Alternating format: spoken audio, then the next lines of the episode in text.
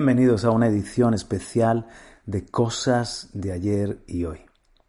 Fue todo un honor para mí entrevistar a Jaume Llenas, él es coordinador de los grupos bíblicos graduados, está haciendo una labor maravillosa para derribar esa barrera entre lo secular y lo sagrado y que sirvamos al Señor todos los que somos hijos de Dios en el ámbito del trabajo y en cualquier otra dimensión de la vida. Te aseguro que escuchar a Jaume Llenas es refrescante, intelectualmente, espiritualmente. Vas a aprender mucho como yo lo hice.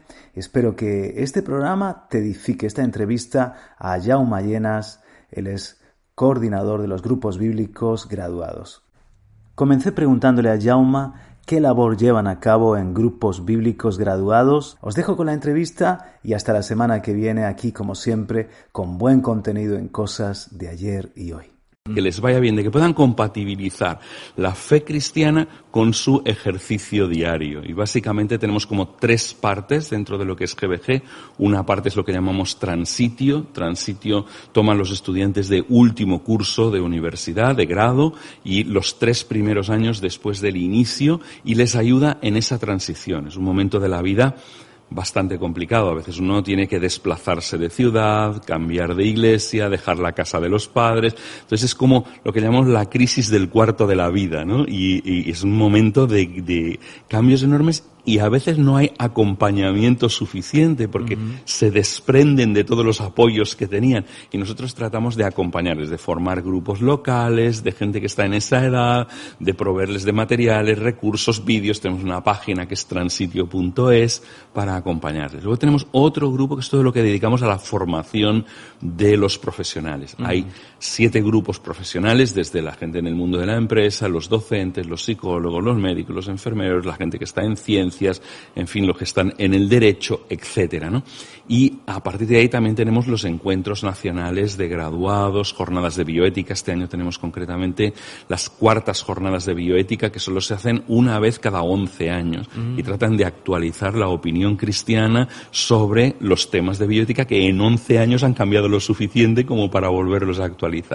Y luego hay una tercera parte en la que tratamos de apoyar a las iglesias para que puedan ministrar a sus profesionales, en tanto que profesionales, preguntándonos un poco no dónde están las personas el domingo a las 11, sino dónde están el lunes a las 11 y cómo podemos apoyarles para el lugar donde pasarán más tiempo durante la semana. Esto es un poquito el resumen de lo que hacen los grupos bíblicos graduados un gran trabajo entonces que llevas a cabo en, en España, sobre todo de, de formación, de, de, coordinación de, toda esta labor y de acompañamiento a los profesionales, ¿no? Efectivamente, es una tarea que siempre necesita más manos. Tenemos todo un equipo de lo que son voluntarios. Tenemos un programa de voluntarios dentro de lo que es GBU que se llama dulos. Dulos es una palabra griega para la palabra siervo, ¿no? Entonces, son personas que sirven, que tienen la intención, ellos han terminado muchas veces sus carreras y quieren devolver un poco del favor de lo que ellos recibieron mientras estaban en la universidad. Y ellos dedican parte de su tiempo mientras son profesionales, pero dedican dos horas a la semana, tres horas a la semana a servir a los que ahora son estudiantes universitarios, estudiantes de instituto, jóvenes profesionales, y entonces prestan algo de su tiempo para esto. Menos mal que ellos están ahí porque ellos son, vamos a decir, los que nos ayudan a multiplicar la tarea. los que estamos dedicados a tiempo completo somos pocos, pero luego los que están prestando horas de tiempo, servicio, dedicación, son bastantes más y estamos muy agradecidos a Dios por ellos. Fantástico. En este seminario de, fin de semana intensivo ha venido con Puri. Háblanos un poco de cómo conocisteis vosotros al Señor, cómo fue vuestro encuentro con Jesús y, llenar vuestra vida de fe como estáis llenos. Sí, la cosa comenzó por Puri, porque ella, ella y yo éramos vecinos, vivíamos a 100 metros de distancia, nacimos solo con siete meses de diferencia, nuestras madres trabajaban en la misma fábrica, entonces éramos realmente vecinos, nos conocemos por decirlo así de toda la vida, ¿no? Pero la diferencia es que ella nació en una familia cristiana y yo nací en una familia cristiana nominal, entonces donde solo uh, Dios era algo que no era central en las vidas de la familia, en cambio en ella sí. Entonces, cuando estábamos en el instituto comenzamos a salir. Y entonces, a partir de ahí, ella me fue presentando a sus amigos cristianos. Y yo fui teniendo más y más relaciones con personas que de alguna manera consideraban las escrituras como algo muy importante. Una de ellas me invitó a leer las escrituras, a considerarlo. Yo estaba en aquel tiempo ya en primero de Derecho en la facultad. Y entonces dediqué todo un año a leer todos los días las escrituras. Y la verdad es que el cambio operado sin, sin que casi nadie me hablara nada más, pero las escrituras me hablaban todos los días, ¿no? Y entonces cuando terminé esto, pues sí, ya aparecí en una iglesia, dije, me he convertido. y esta es la cuestión. He, conocido a Dios. las escrituras son poderosísimas, no tienen una capacidad a veces no se necesita mucha cosa más, nada más, por decirlo así. Es el mensaje de Dios, es el mensaje de Dios hecho papel, hecho, hecho hoy en día ah, material de, lectura, ¿no? Y, realmente tiene un poder transformador increíble. La gente que no lo ha leído no puede comprender el poder transformador que tienen las escrituras por sí solas. La, la, Biblia es un libro muy difícil de entender, la Biblia es un libro complejo, y la verdad es que sí que tiene complejidad la Biblia, pero es la manera en la que Dios ha decidido revelarse a sí mismo. No es un libro de religión, es un libro en el que descubrir a Dios mismo, es encontrarse con Dios. Y en ese sentido, pues bueno, hemos ido caminando juntos, hemos ido creciendo juntos, hemos tenido hijos, hemos tenido pues la oportunidad de servir en iglesias y en diferentes ministerios a lo largo de los años.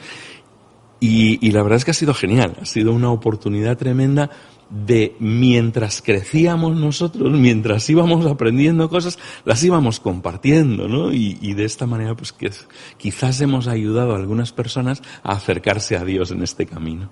Fantástico. En este eh, trabajo de GBG, ayer tuvimos una muestra de ello, nos estás ayudando, Jauma, a tener también un cambio de modelo, un cambio de paradigma, a darnos cuenta de que misioneros no solamente son los enviados a X nación, que todos llevamos a cabo la misión y que eh, en el trabajo precisamente eh, el Señor nos ha puesto a cada uno allí para ser luz, para ayudar a otros a, conocer a Jesús de una forma personal. Eh, ¿Crees que todavía tenemos en este sentido una, una mentalidad, tenemos una forma de pensar que nos limita para servir al Señor en nuestro mundo? Creo que hay un problema de fondo que se ha gestado a lo largo de los siglos en la cristiandad occidental.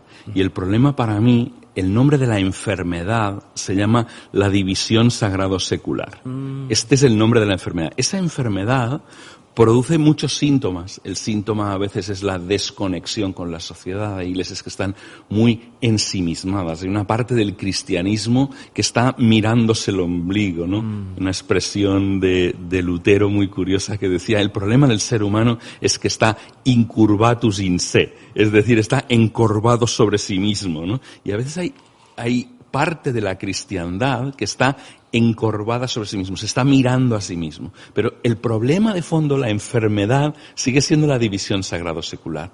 Eso es lo que nos hace ver el trabajo como algo como si no le importara a Dios el trabajo. Por eso el trabajo forma parte de lo secular.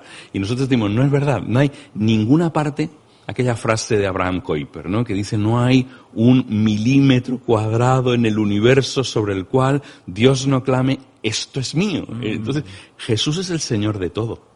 Jesús es el Señor de todo. Esta fue la primera confesión de fe de la iglesia primitiva. Lo primero que ellos decían es, no hay un Dios para el río, no hay un Dios para los campos, no hay un Dios para este puente, no hay un Dios para esta ciudad. El César no es Dios, el Estado no es Dios. Entonces, claro, porque hay un solo Dios, Jesús es el Señor. Y esto era la convicción. Y claro, nosotros tenemos que volver a recuperar que no hay terreno en el mundo, en la globalidad del mundo sobre el cual Jesús no sea el Señor. Y mm. eso que significa que tenemos que vivir y llevar a Jesús a todas las áreas de nuestra experiencia diaria. Todo está afectado por el Señor. Y eso no significa que tengamos menos libertad, es que tenemos toda la libertad. El Señor abre puertas. El Señor dice, si me conocéis a mí, seréis libres. Conoceréis la verdad y la verdad os hará libres. Claro, eso es lo que significa ser verdaderamente libres para desplegarnos como seres humanos completos en todas las áreas de la vida, claro. Mm. Y esto implica llevarlo al lugar de trabajo, y claro, pues el lugar de trabajo es un lugar fantástico, porque no solo tenemos oportunidad de relacionarnos con otras personas, pasamos entre 80.000 y 90.000 horas en nuestra vida en nuestros lugares de trabajo, sino que a través del trabajo mismo podemos estar modificando la sociedad, mm. los productos que producimos, los servicios que prestamos, lo que hacemos en la sociedad, eso impacta y produce transformación para bien en la sociedad el trabajo también puede producir transformación para mal. Es decir, el trabajo está también afectado por el mal, pero tiene un gran poder transformador para bien. Sin el trabajo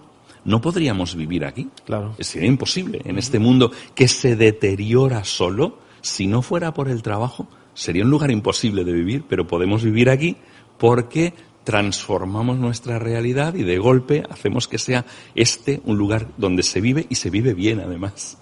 Qué pena puede pensar alguien que trabajo tantas horas y no puedo servir al Señor y no puedo salir a evangelizar. Y ahí el problema, ¿no? Eh, ¿Le puedo servir al Señor en el trabajo? Es que este es tu lugar de misión. Entonces Dios te ha enviado ahí y entonces, claro, tú te preocupas porque no puedes salir, pero es que estás saliendo. Es que ese es el, lugar donde Dios te ha enviado. Por eso a veces nos preocupamos en las iglesias. ¿Cómo podemos hacer que la gente sirva al Señor? Y es que la gente ya está sirviendo al Señor. Lo que sí que es importante es un cambio de clic. Es decir, hacer un clic ahí. Y, lo que llamamos la toma de conciencia misional. La toma de conciencia misional no significa que la gente vaya a ir a otro lugar diferente, sino que van a ser gente normal haciendo cosas normales con intencionalidad extraordinaria. Lo que cambia es la intencionalidad con la que tú vas a tu lugar de trabajo. Porque ahora sabes que estás desde ahí transformando el mundo para Dios, estás haciendo la obra que Dios quiere que pueda, que, pueda ser hecha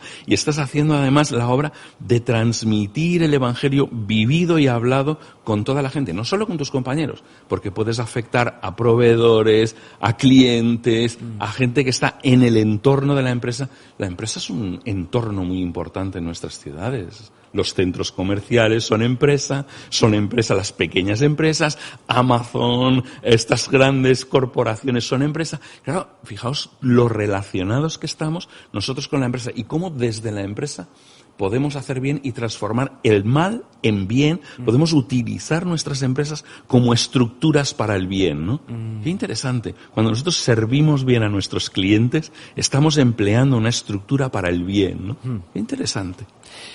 Eh, eh, sería como no tanto decir voy a evangelizar. A veces puedo tener un poco de culpabilidad de decir es que no he salido a repartir tratados, mm. imagínate, o mm.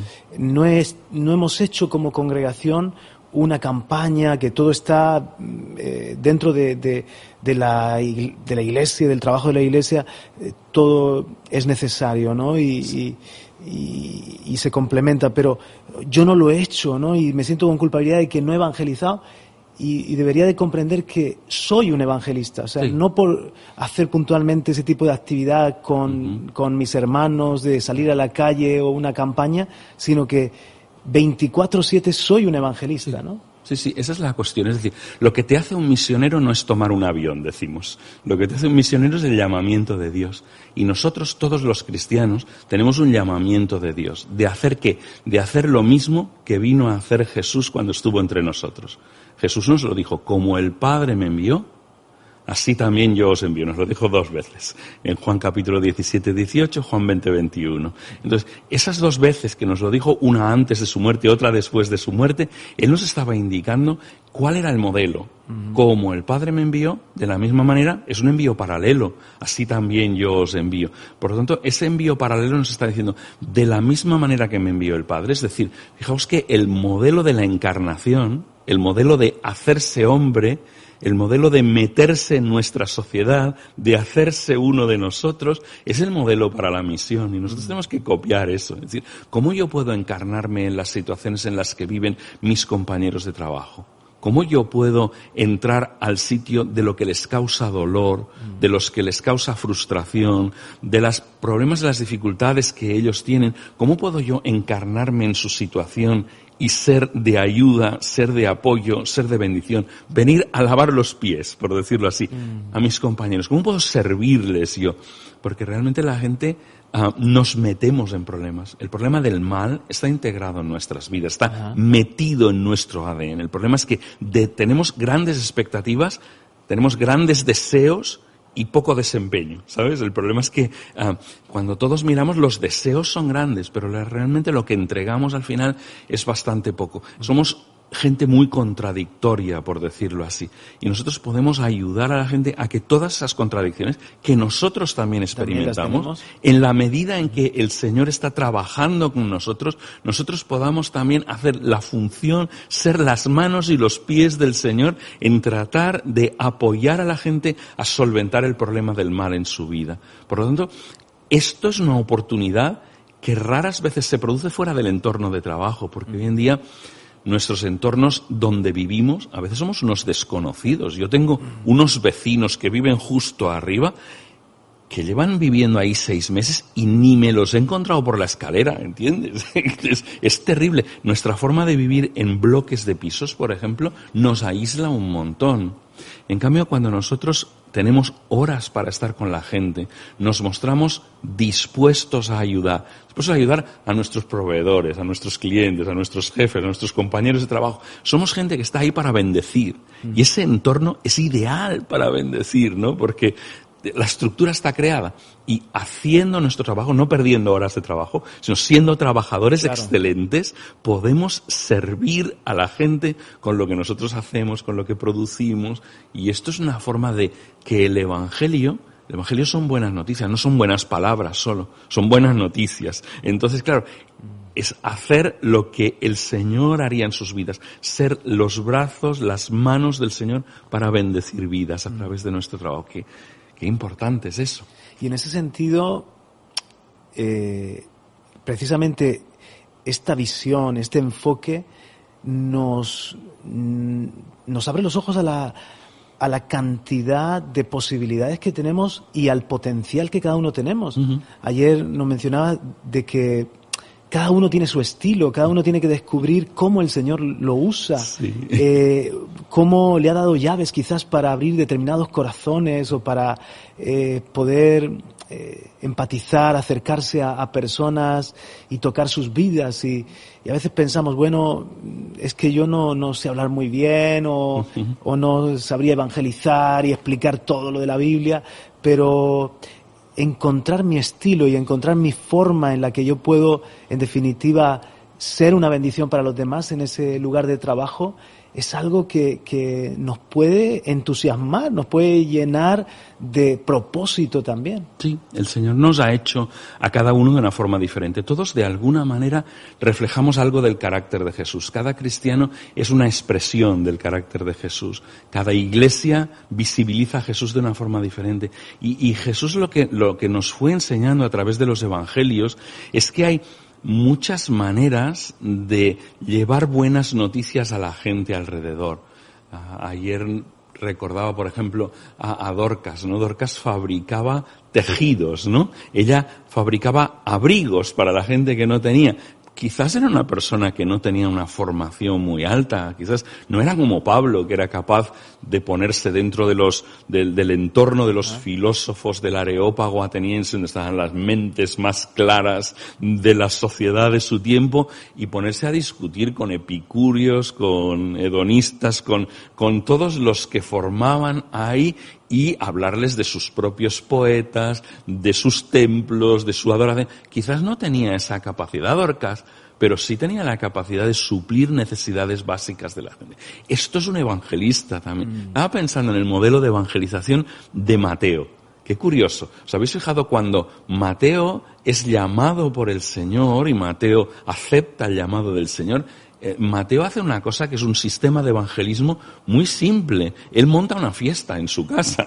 Invita una cena. Montar fiestas. O sea, y los españoles somos muy fiesteros, ¿no? Entonces, esto es una cosa que cualquier persona puede hacer. Y lo que hace es juntar a sus nuevos amigos, Jesús y sus amigos, con los amigos recaudadores de impuestos que tenía, y los pone a cenar juntos. Y dice, a ver qué pasa aquí, ¿no? ¿Y por qué no? Es que el Señor nos ha hecho con capacidades diferentes, con imaginaciones diferentes con posibilidades diferentes, pero cada uno de nosotros sí que es importante que encuentre la manera de expresar a Jesús en esta sociedad, la manera de hacer a Jesús visible, ¿no? Y cada, cada persona que no conoce a Jesús necesita una de estas expresiones, porque no somos iguales. Mm. Eh, algunos son introvertidos. Entonces, si son introvertidos, a veces una persona con una personalidad muy apabulladora mm. les echa para atrás más que otra cosa, ¿no? Otros, en cambio, pues necesitan ser sacudidos, ¿no? Pedro se pone ahí en medio de, de, una manifestación casi de vosotros matasteis al autor de la vida y pedisteis la vida de un asesino. Claro, el, el, argumento es potentísimo y no tiene miedo de nada ni de nadie, pero no todo el mundo es capaz de plantarse ahí. Entonces, nadie tiene que sentirse culpable por no ser Pedro.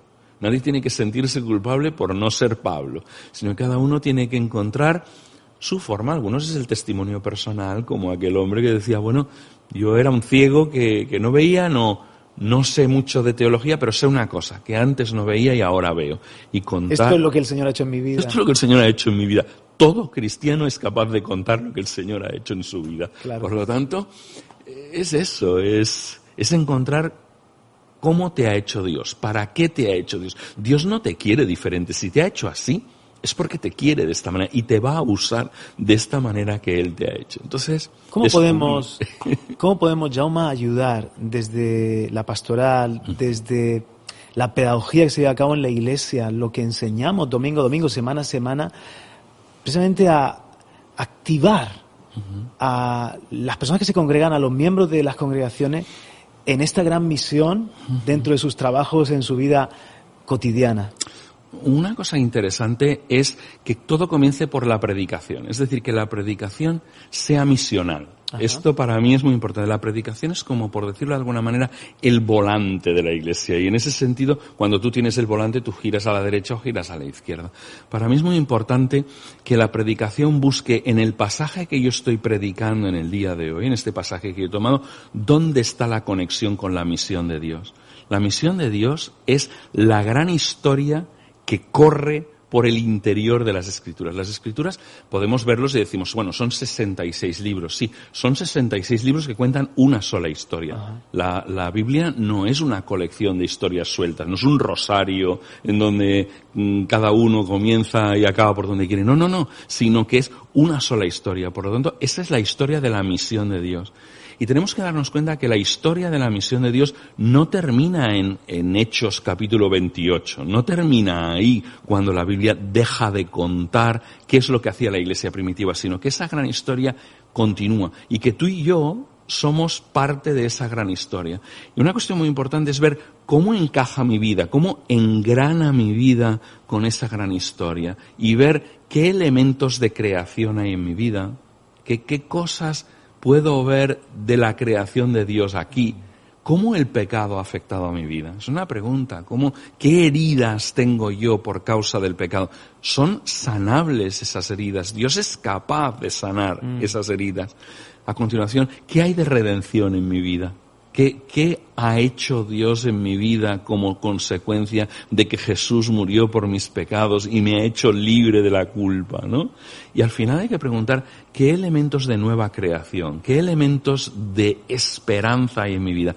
Y esto se puede ver en, la, en cada pasaje de la Escritura, hay que preguntárselo. ¿Dónde está la misión de Dios en este pasaje concreto de la Escritura? Y hay que enfocar a la gente en que constantemente, en que ellos son parte de esta misión mm. y que cada vez que terminamos un culto es una cosa muy útil, por ejemplo, comisionarlos. El Señor os envía id a vuestros lugares de trabajo, id a las vuestras familias, transformad esta sociedad, id a la sociedad, cambiad cosas ahí, mm. mostrarles que su lugar de misión no es el local de la iglesia, sino que su lugar de misión es el sitio donde Dios les ha enviado. Ellos son los enviados de Dios a ese lugar y hacérselo ver constantemente. A veces es comisionarlos, a veces es hacerles levantar, imponerles las manos y mandarlos en el nombre del Señor a los lugares donde ya están. Es un, es un acto bonito pero es, simbólico y a la vez la gente se siente un llamado de Dios, se siente, yo he sido llamado por Dios para esto,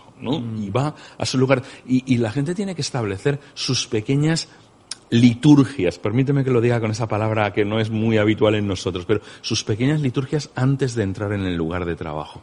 ¿Puedo orar antes? ¿Puedo decirle al Señor, Señor, aquí estoy antes de entrar en el lugar de trabajo? O cuando vas a comprar al supermercado, Señor, aquí estoy. O cuando llevas tu coche al mecánico, Señor, aquí estoy. No es que el Señor no sepa que tú estás ahí, es que de golpe tú eres consciente de que vas ahí y de que lo vas a hacer en el nombre del Señor, que estás ahí y que estás misionalmente ahí. Estoy dispuesto para lo que tú tengas para mí en este lugar, en este sitio. Cada persona de la iglesia. Claro, esto es, es potente. Eh, ayer mencionabas de, de, que a veces en eso de, de, predicar y dar testimonio, ¡boom! soltamos una bomba, ¿no? Un evangelismo explosivo que hay que saberlo hacer también, pero que en, en, este tiempo eh, y en España también podemos encontrar que se cierran puertas, que se cierran corazones, que la gente dice, wow, ya viene este con la matraca y, y, nos hemos, por decirlo así, deshumanizado un poco. O sea, un Dios celestial se hace terrenal, se, se hace humano y nosotros de repente podemos deshumanizarnos, hacernos poco cercanos y sensibles a la realidad de la gente. O sea, a la hora de hablar, Jauma, ¿crees que debemos eh, ir más allá de, ese, bueno, tengo que decir A, B y C, pum, pum, pum, suelto el, mensaje y me voy. ¿Cómo lo podemos hacer? Sí, yo sugería ayer una aproximación de cuatro P's, ¿no? La presencia, la proximidad, la pasión y la proclamación. Y en ese sentido es como una aproximación, no, no es llegar y soltar un mensaje desencarnado, sino que se trata de integrarse en el entorno en el que estás. Y para eso comenzaba con la primera P, que es la presencia. Estoy presente, quiero estar aquí, quiero bendecir a la gente que están aquí. Es, cambio mi manera de mirar, dejo de verles como funciones, como lugares de trabajo, como personas que me son útiles, sino comienzo a verles como Juan, como Begoña, como María, y comienzo a verlos como personas, a la persona que me despacha en el supermercado, a, a mis compañeros de trabajo, comienzo a verles individualmente, les individualizo y comienzo a interesarme por ellos. Es decir, simplemente estoy a disposición, estoy presente. Mm. El segundo paso es cuando estás presente puedes ser próximo. El primero mide dónde estás físicamente, el segundo mide dónde estás emocionalmente. Mm. Y se trata de darles algo que es lo, lo, más, lo más delicado que tienes, que es dedicarles tiempo porque el tiempo es dedicarles vida. Atención, darles atención. Irreemplazable. Tú no puedes proveer más tiempo. Cuando gastas 60 minutos, esos 60 minutos de tu vida nunca los recuperar, se fueron, ¿no? Pero en cambio estás dando lo más valioso de ti. Cuando dedicas tiempo a las personas, estás diciendo tú eres valioso. Tú eres suficientemente valioso como para que yo dedique 60 minutos únicos de mi vida a ti, ¿no? Y, la gente lo percibe cuando tú estás dispuesto, cuando tú estás disponible para ellos, porque hoy en día hay mucha gente que quiere hablar, pero hay muy poca gente que quiere escuchar. Fíjate que las redes sociales son esto. Un montón de gente que habla y nadie que lee. O sea, no, no queremos leer, queremos hablar. ¿no? Y, y, estar en tu trabajo a disposición, ¿no? en el sentido de decir, bueno, estoy aquí a disposición, estoy aquí para lo que necesites, para lo que cuando me necesites estoy aquí, ¿no? Ese es el segundo paso. El tercero es que cuando estás a disposición de la gente comienzas a detectar cuál es el problema, qué es lo que ha causado el daño en la vida de otra persona. Todos estamos dañados por el mal, todos estamos dañados por un fenómeno que es el pecado, ¿vale? Y cuando hablo del pecado no quiero referirme tanto a los pecados. El problema del pecado es un problema que está en mi ADN. esencia, ¿no? Esencia. Es una cuestión de, es un estado más que un acto. Y a veces pensamos en los, en, los pecados que son actos mm. y no nos damos cuenta de que de alguna manera no somos pecadores porque pecamos, sino pecamos porque somos pecadores. el problema es el ADN, el problema es que soy un pecador que produce pecados, ¿no? Y esa es la consecuencia.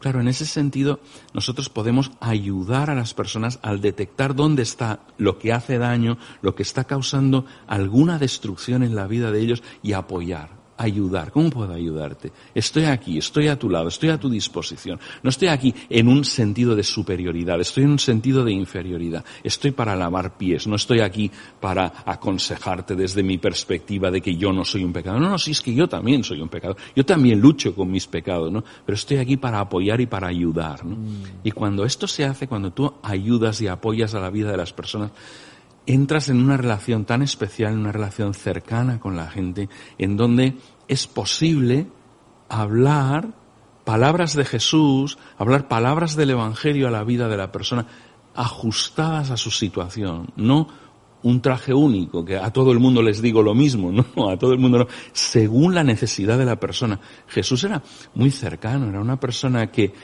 que hacía un traje a medida a la persona, le decía, esta es tu situación esto es lo que el reino de Dios haría en tu vida, ¿no? Y, yo creo mucho en esto, en ajustar la palabra a la situación de la necesidad de la persona, ¿no? Me encantó ayer eh, cenando contigo y hablamos sobre cómo usamos la Biblia, ¿no? ¿Cuál es el, mensaje? Si la Biblia fuese un instrumento, eh, pues por ejemplo, de, una brújula, evidentemente no es un termómetro. Eh, hay que saber usarla o acceder a ella desde el ángulo correcto para no forzar que diga lo que no tiene que decir. Eh, y para mí fue un eh, abrir los ojos a eh, algunas a veces complicaciones, nos, nos metemos en camisas de once varas. Y podrías, Jauma, hablarnos un poco más de esto, de, ese mensaje, aunque lo estás ya comentando, central de la escritura y cómo podemos nosotros entonces ir a la palabra de Dios y, entender para qué estamos aquí en este mundo. Exacto.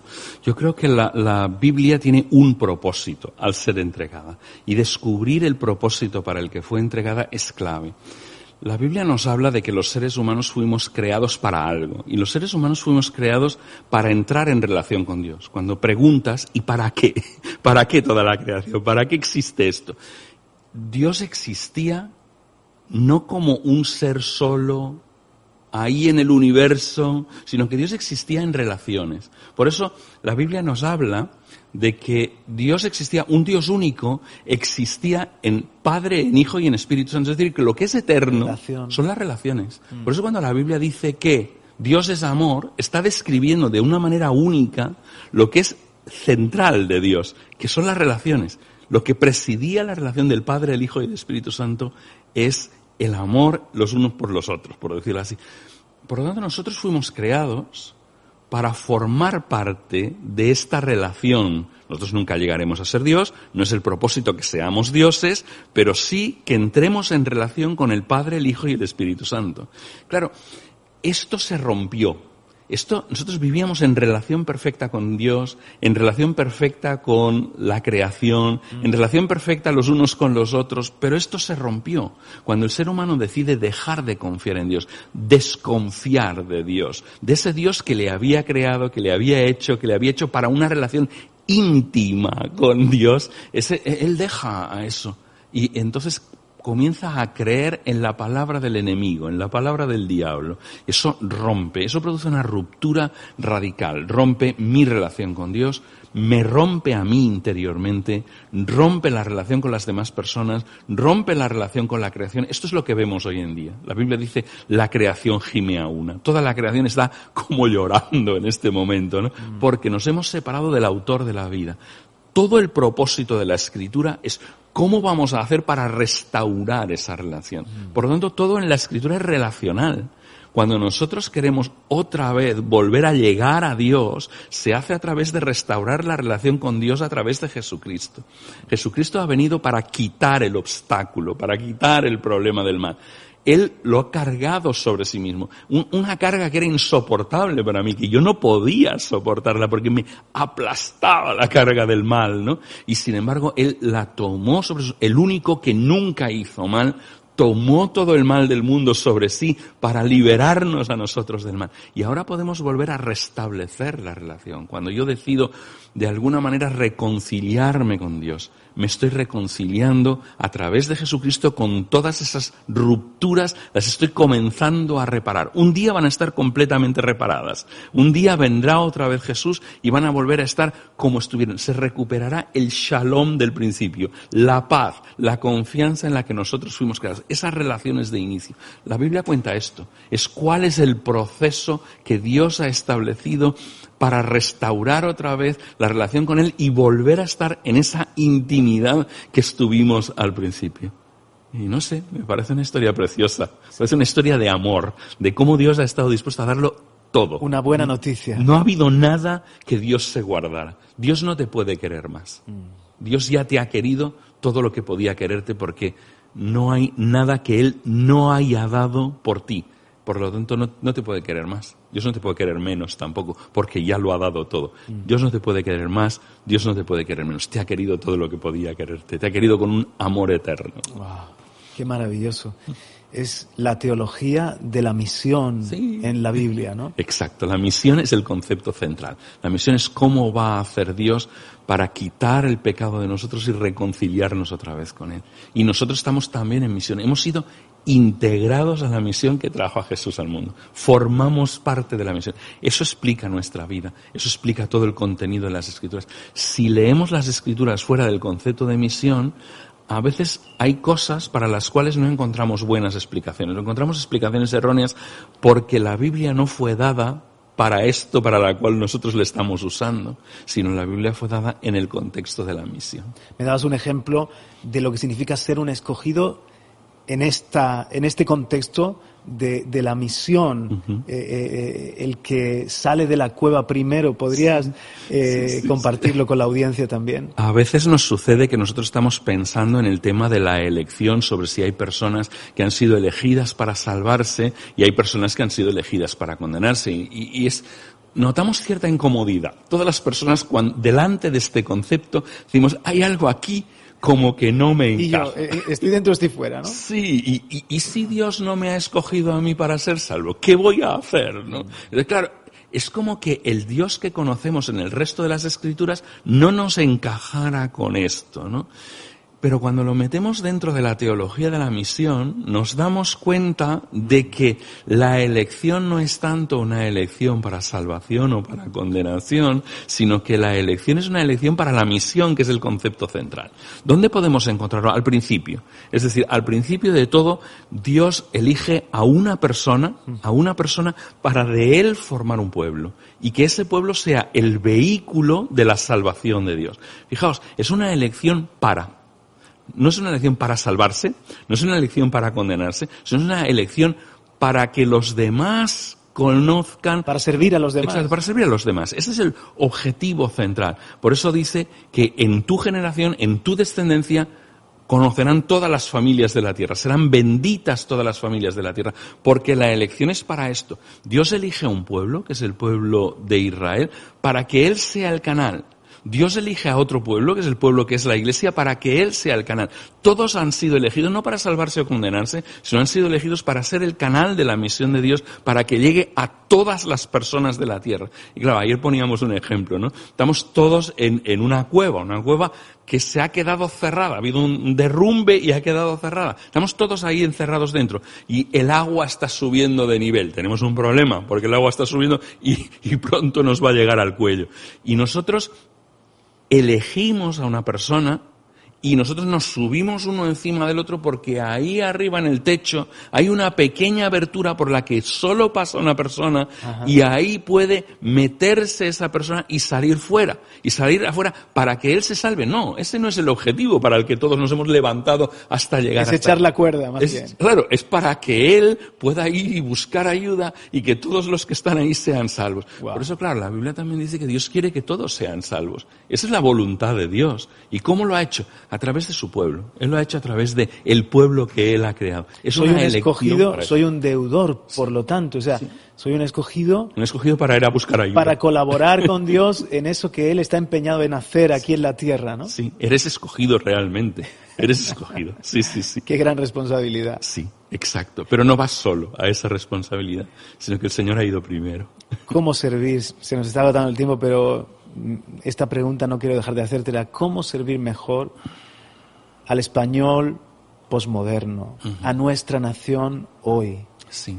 a- al hombre con su complejidad y, y nosotros eh, pues podemos desanimarnos y decir, oye, es como que cuando venga el Hijo del Hombre hallará fe en la tierra, pero por otra parte podemos darle la vuelta y, y decir, eh, la Iglesia siempre ha estado para grandes desafíos, estamos en un tiempo complicado, es nuestro tiempo. Sí. ¿Cómo hacerlo, Jaume? ¿Cómo ves España y, y- y- y nuestro papel dentro de la sociedad? Yo creo que cuando miramos a los españoles tenemos que mirar un poco a nuestra historia. Nuestra historia ha sido una historia donde la fe ha sido forzada. Desgraciadamente la fe ha sido forzada. Los españoles han sufrido históricamente de ser obligados a creer, ser presionados a creer. En España siempre se ha tratado de obligar a la gente y, y- y de alguna manera esas lluvias trajeron estos barros. Estamos encontrando una resistencia en nuestro país que en otras partes de Occidente no se nota. ¿Por qué? Porque los franceses nunca han sido obligados a creer, por decirlo así, ¿no? Hace muchos siglos que los franceses no son obligados a creer. Ellos han vivido dentro de un laicismo que nosotros no hemos vivido. En cambio, nosotros hemos vivido dentro de un nacional-catolicismo, la expresión de la cristiandad en España, que ha sido el catolicismo. La jerarquía de esa institución ha tratado de imponer. No estoy diciendo que todo católico ha tenido esa voluntad de imponer. Estoy diciendo que una jerarquía en el país ha tenido. Y claro, en ese sentido, los españoles están, tienen una memoria herida. Tienen una memoria herida. Y por lo tanto, cuando les hablas de Dios, el español reacciona. El español tú dices Dios y él escucha iglesia. Esto es terrible. Imposición. Claro, él escucha eso y la iglesia para él es imposición. ¿Sabes que hay una valoración de los españoles que se hace cada tiempo cíclicamente de las instituciones en España y la segunda institución que tiene menos prestigio en España es la iglesia? Wow. Por algo será. Sí, por algo será. De alguna manera se ve a la Iglesia como una institución de poder, como una institución de fuerza, no como una institución que está al servicio de. Pero tenemos que recuperar esto, tenemos que recuperar la memoria herida. No, no, nosotros no somos predicadores de la Iglesia, nosotros no predicamos a la Iglesia, pero sí que es cierto que la gente cuando escucha a Dios entiende Iglesia. Yo por eso lo que sugiero es estar muy cercano a la gente. Tenemos que estar a su lado para que nosotros nos convirtamos en una estructura de credibilidad. Porque el problema es que la Iglesia ha perdido la credibilidad y nosotros tenemos que volverlo a ser. Un lugar muy importante es nuestro lugar de trabajo, porque ahí la gente nos ve soportando las mismas presiones que ellos, las mismas dificultades y nos ve hacerlo con una esperanza diferente, nos ve hacerlo con una actitud diferente. Soportamos lo mismo, pero tenemos una actitud diferente. Entonces, claro, por eso tenemos que comenzar a generar estructuras de credibilidad. Una segunda cosa que creo que es muy importante es acompañarles. A veces la iglesia está como ensimismada y, y esto para mí es una preocupación, está metida en sí mismo, a sus cosas, a su bola, con las cosas que le preocupan. Muchas veces la iglesia parece agraviada. La iglesia se convierte en la gente del no. La gente de no estoy de acuerdo con esto, no estoy de acuerdo con lo otro, no estoy de acuerdo con lo demás aquí, y nosotros queremos nuestros derechos. A veces la Iglesia Católica comunica la idea de que lo más importante para nosotros es el dinero. Es podamos retener lo que el Estado nos da. El Estado da anualmente millones de, de euros a una iglesia concreta. Y nosotros tenemos que romper con esto. Tenemos que romper con la idea de que la iglesia está a sus propios intereses cuando realmente nosotros como iglesia estamos a los intereses de la gente. Y claro, esto hay que, hay que cambiar la percepción. ¿Cómo lo cambiamos? Acompañando a la gente. No estando a por mis intereses, sino estando a por sus intereses. Y esto tiene un nombre, eh, nosotros le llamamos de una manera, es seguir los ritmos misionales. Y seguir los ritmos misionales quiere decir dónde están ellos hoy, qué preocupaciones son las suyas hoy. Y yo les acompaño. ¿Qué está haciendo la sociedad en el día de hoy? Pues lo que esté haciendo, mm, si no es incompatible con nuestra fe, siempre que no haya alguna cuestión que digamos, ostras, yo no puedo hacer esto porque esto sería negar a Jesús, ¿no? Claro. Pero todo lo que no sea negar a Jesús, todo lo que sea neutro, Yo tengo que acompañarles. Y la tercera cosa es construir puentes, construir puentes con ellos. Entonces, si queremos que la gente pueda atravesar y reconciliarse con Jesús, tengo que buscar qué parte de la ideología de la sociedad está siendo un reflejo de la creación, de esas cosas buenas que Dios puso en todos los seres humanos.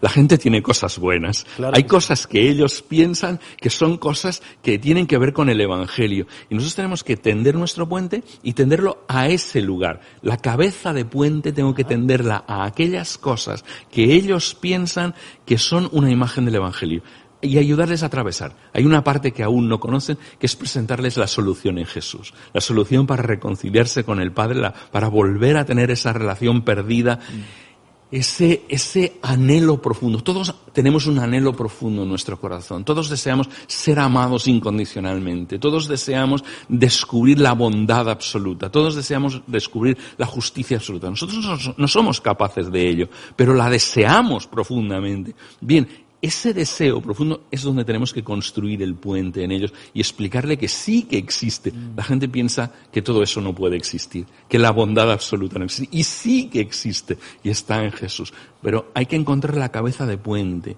De alguna manera, la evangelización hoy es encontrar cómo construir un puente a lo que ellos ya piensan, a lo que ellos necesitan de alguna manera. Yo creo que esas tres cosas son muy importantes. Fantástico. Gracias, Jauma, por eh, ayudarnos a pensar, ayudarnos a, ver con más luz eh, para qué estamos aquí y lo importantes que somos. Decíamos a micrófono cerrado que, que bueno, el Señor puede venir en cualquier en, tiempo, eh, en cualquier momento y, y, que debe latir en nuestro corazón una urgencia, ¿no? O un deseo apremiante de, cumplir con, ese llamado de escogidos de Dios y de misioneros. Eh, ¿Crees que nos falta un poquito de ese sentido de, que el reloj está llegando a las 12? Sí, hay, hay un versículo que estaba recordando de las Escrituras en Primera de Pedro, eh, está en el capítulo 1 y está en los versículos del 16 al 19, por ahí, en esa zona, que dice, poned toda vuestra esperanza, fijaos, toda vuestra esperanza, no parte, toda la esperanza, en la gracia que se os traerá en el regreso de Cristo. Qué curioso, en la gracia que viene con el regreso de Cristo. Nosotros tenemos que poner toda nuestra confianza en que Jesús regresa. Mm. El perder esto es una pérdida que nos hace ser una iglesia diferente a la iglesia esa iglesia que impactó el mundo en el siglo I, siendo tan poca gente, siendo 120 judíos que no tenían ninguna posibilidad, y hoy el mundo entero hay millones y millones de cristianos en todos los países. ¿Cómo funcionó? En parte era por esa urgencia que ellos creían que tenían que darle una oportunidad a todo el mundo de reconciliarse con Jesús. Y que eso era urgente, que la tarea era posible y urgente. Y nosotros tenemos que volver a recuperar eso. Tenemos que volver a recuperar el espíritu de ser un discípulo de Jesús. Es decir, alguien que sigue a Jesús en el camino del reino ser un seguidor de Jesús, es preguntaros otra vez, ¿qué haría Jesús en esta situación? ¿Para qué estoy aquí yo ahora? ¿no? Y, Jesús vino a traer un mensaje urgente y nosotros tenemos que recuperar. Perder el sentido de urgencia significa encerrarnos otra vez en nuestras cuestiones internas, volver a mirarnos al ombligo otra vez, la gente preocupándose. Y sabes una cosa, incluso es para la salud de la iglesia.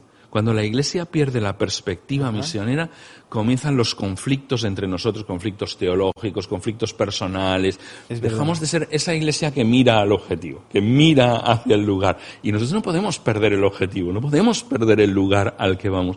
Entonces, recuperar el sentido de urgencia nos hace estar pendientes. Cuando la gente sabe que el lunes va a ir a su lugar de trabajo, ya no viene con tonterías aquí, porque su lugar de trabajo es su lugar de misión. Ya no te viene el domingo que si este me ha mirado, que si el otro no me hace caso, que si... Vienen aquí porque tienen una urgencia de formación y te están diciendo capacítame, dame recursos, explícame, porque este lunes tengo que ir ahí y necesito explicarles a la gente la profundidad del mensaje de Cristo. Claro, esto hace que incluso la tarea pastoral, que la tarea de ocuparse de la iglesia sea diferente. Ya no es la de hacer de bombero para apagar fuegos, sino es la de hacer de capacitador de misioneros, porque cada uno de ellos es un misionero en su lugar de trabajo. Todas las prioridades de la Iglesia cambian cuando pasamos a estar centrados en esa misión y en esa urgencia de el regreso de Cristo. No sabemos qué día va a ser, pero sí sabemos que puede ser pronto, en cualquier momento.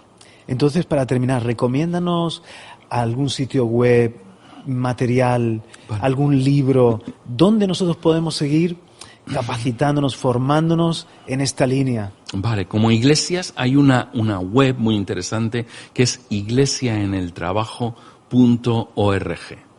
Hay un libro que yo recomendaría sobre el tema del trabajo que se llama Dando fruto en tu lugar de misión. Dando fruto en tu lugar de misión mm. es de Mark Green, es un libro cortito, habla de cerca de seis M's de lo que uno puede conseguir en el lugar de trabajo y enfoca perspectivas que normalmente se nos pasan desapercibidas y, son muy interesantes. Entonces yo recomendaría esta web para las iglesias y un libro para cada creyente, que es el libro Dando fruto en el lugar de misión de Mark Green, es editorial Andamio. Entonces creo que, que puede ser útil. Muchas gracias a ti, a Puri, por este paso por la región de Murcia que, nos ha dejado más apasionado, más entusiasmado con eh, llevar a cabo la misión en el trabajo y entender nuestro papel en el, en el mundo y en este tiempo. Gracias, Jauma. A vosotros, un placer de compartir. Gracias.